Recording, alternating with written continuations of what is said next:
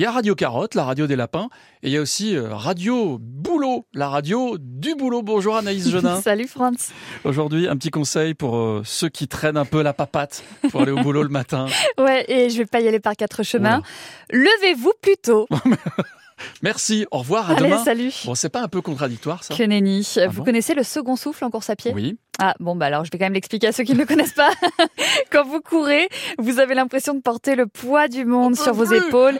Voilà, les 5, 10, 15 premières minutes, vos jambes pèsent un âne mort, vos fesses sont pires qu'un sac euh, à dos de rando, vous avez l'impression que c'est tellement pénible à porter que ça fait pas partie de vous. Et le pire du pire, vous avez l'impression que vos poumons font la taille d'une micro-boîte de bonbons de la maison de la Violette près du Capitole. Et vous vous rendez compte qu'en vous sortant un peu de votre zone de confort, et ben vous trouvez le second souffle et courir devient vachement plus chouette et facile. Ça s'appelle la ventoline sinon. Euh, Non.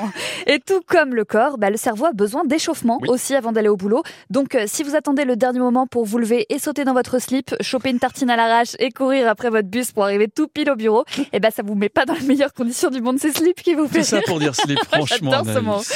Bon, c'est quoi la solution? Euh, une morning routine. Voilà, la petite routine du matin. Euh, pour ça, donc, il faut mettre son réveil un peu plus tôt. Ah bah. Donc, si vous devez être au boulot à 9h, par exemple, que vous avez 30 minutes de trajet, d'ailleurs, pardon, mais euh, on en parle de ça, si c'est 30 minutes en voiture pour faire 3 km, si vous avez des patounettes qui fonctionnent bien, servez-vous-en. Vélo ou à pied, c'est vachement plus chouette. Et en plus, si vous levez euh, le nez, euh, vous verrez à quel point Toulouse est la plus belle ville du monde. Bref.